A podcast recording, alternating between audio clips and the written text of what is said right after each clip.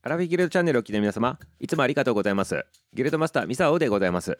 お利口になる漫談のお話でございますね。はい今日は奴隷制度についてのねお話ししてみたいなっていうふうに思っております。奴隷制度でございますね。奴隷っていうのは誰でいい？ねそんな形のねこう状態に言ってる場合ではないお話でございまして今からね結構真面目な話になってね世界的な深刻なお話になるとねいうふうにねなると思うでございますからぜひぜひ皆様聞いてみてくださいませね。そしてね今日なぜねこの奴隷の話するのかって言ったら今日が奴隷制度廃止国際デーっていうね国際デーの一つになっとるからでございます。でこれの元になっとるものが1949年でございますから昭和24年でございますね日本でいうとね。その時に国連総会で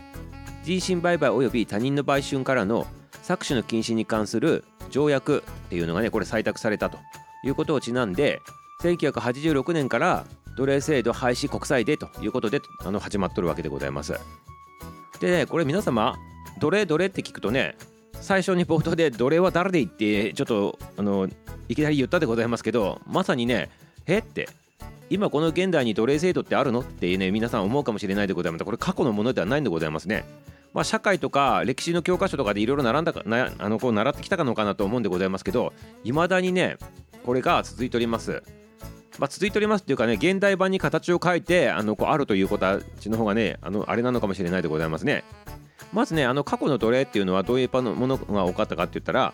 まあ、ヨーロッパな欧米各国がアジアとかねアフリカに進出していってでそこのね現地の人たちを労働として使うということでございますね。そういったのがねあの大昔主流であったんでございますけど今のこの現代ではどうなっとるのかって言ったらこれ強制労働とかね児童労働売春人身売買性的搾取児童婚少年兵こういったようなあの分類カテゴリー化されてねあのこういうようにね奴隷制度みたいな形でね今ね現代版で残っとるということなんでございます。でこれをね、あのー、総称してね現代版奴隷ってねいうふうにね言われてるそうでございまして、まあ、こういった形で、まあ、昔とやっとることは変わらんと。それがね対象がねあの子供になったり女の人になったりとかねそういった形になったりしてるわけでございますね。はい。ちょっとね心が痛い話でございます。で今あの全世界コロナ禍になっておりますね。今度は新型コロナのこの影響によっても世界的にねこう貧困がね深刻化しとると言われております。特にもともと貧しかった国のあの住んでる人たちっていうのはそのね格差が広がったというふうにもすごく言われておりまして生活ができなくなるということがあって自分のねあの我が子をねこう家計を支えるためにね売ったりとかね昔の日本のね戦国時代以前ぐらいのねあのみたいな形のねことになっとるということでございます。でやっぱもちろん子供さんを労働に出したりとかあとね児童婚をねさせたりするとかねそういったことであのこう活気を支えるために乗り切っとるみたいなねところもあるそうでございますね。でこれに関してもまあ国連含めてあのなんとかせにあかんっていうふうに動いとるらしいでございますけどねなんとかならないものかなと思っております。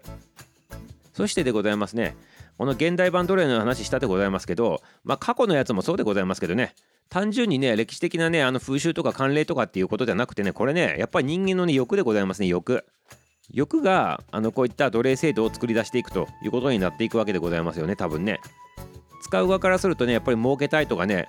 効率よくやりたいとかなるべくあのお金かけたくない。そして儲けたいみたいなねそういったとこが利益追求とかね欲が働くとやはりそこの犠牲になる力が弱い人たちがどんどん犠牲になっていくということなわけでございますね。そしてこれねあの世界的な話だだけだなと思っとるかもしれないでございますけどこれ皆様日本でもねかなり深刻な問題なんでございますよ実はね。以前このアラフィビギルドのライブのところでも話したことあるんでございますけど日本のね中にもね奴隷制度的なものがねめちゃめちゃ残っとってねあの結構いかついことがされとるという話もしたんでございますけど日本の中でもね今ねあるんでございますよ。やっぱ性的搾取とかね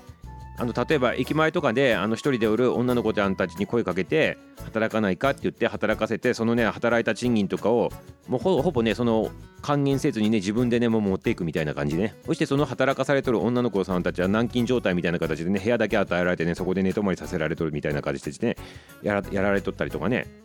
あと子供さんとかでもそうでございますね。子供さんとかもこう連れて行かれてなんかあだこだされるみたいなねそういうのとかもあるんでございます。で性的な感じのねビデオを撮らされたりとかね。まあ今はねちょっとビデオの本に関しては厳しくなったんでないでございますけどその代わりにその今一番最初に言ったやつでございますね。で一人でおる女の子に声かけてでお金をこう懐に入れるみたいなね。そんなやつが流行っとるのと同時にあとねこれもね世界的にちょっと問題になっとるらしいでございますけど外国人のね実習生たちをねこう安く雇ってこき使って働かせるっていうのねそれもね日本ちょっとつつかれとるところでございまして。そして日本はねなんかね他のの各国はこういった奴隷に関する法律みたいなやつ国ごとにちゃんと制定されとるにもかかわらず日本ってねここのね法の整備が遅れとるということでございましてこれもね世界的に日本がねつつかれとるということになっとるわけでございますね。まあねこういう話してくるとまあキリがないんでございますけどまあ言えることはね力のある悪い考えを持った大人の人たちが力のないそして額もない人たちを何て言うかなこううまく操作しながらお金を搾取しながらね自分の懐に入れてで自分がこう潤えばいいとそういったねあの人たちのもとでねこういうことがねこう広がっていくわけでございますから本当にね心が痛いことでございますね。まあ、こういったねあの全世界的なものそして日本的なものでございますけど奴隷制度根絶のためねこう私たちにねできることがね何かっていうのでちょっとねあのこう考えながらね進んでいきたいものかなっていうふうに思っております。はい。ということでね今日も真面目なお利口になる漫談でございまして漫談の要素が全くなかったということでございますね。はい。でも最後言わさせていただくよ。維持でも言わさせていただくということでございましてどれを使っとる人誰でい？お後がよろしいようで。はい。強制労働ではなく強制終了させていただきますね。はいありがとうございます。ありがとうございます。明日も楽しみにしとってくださいませ。終わり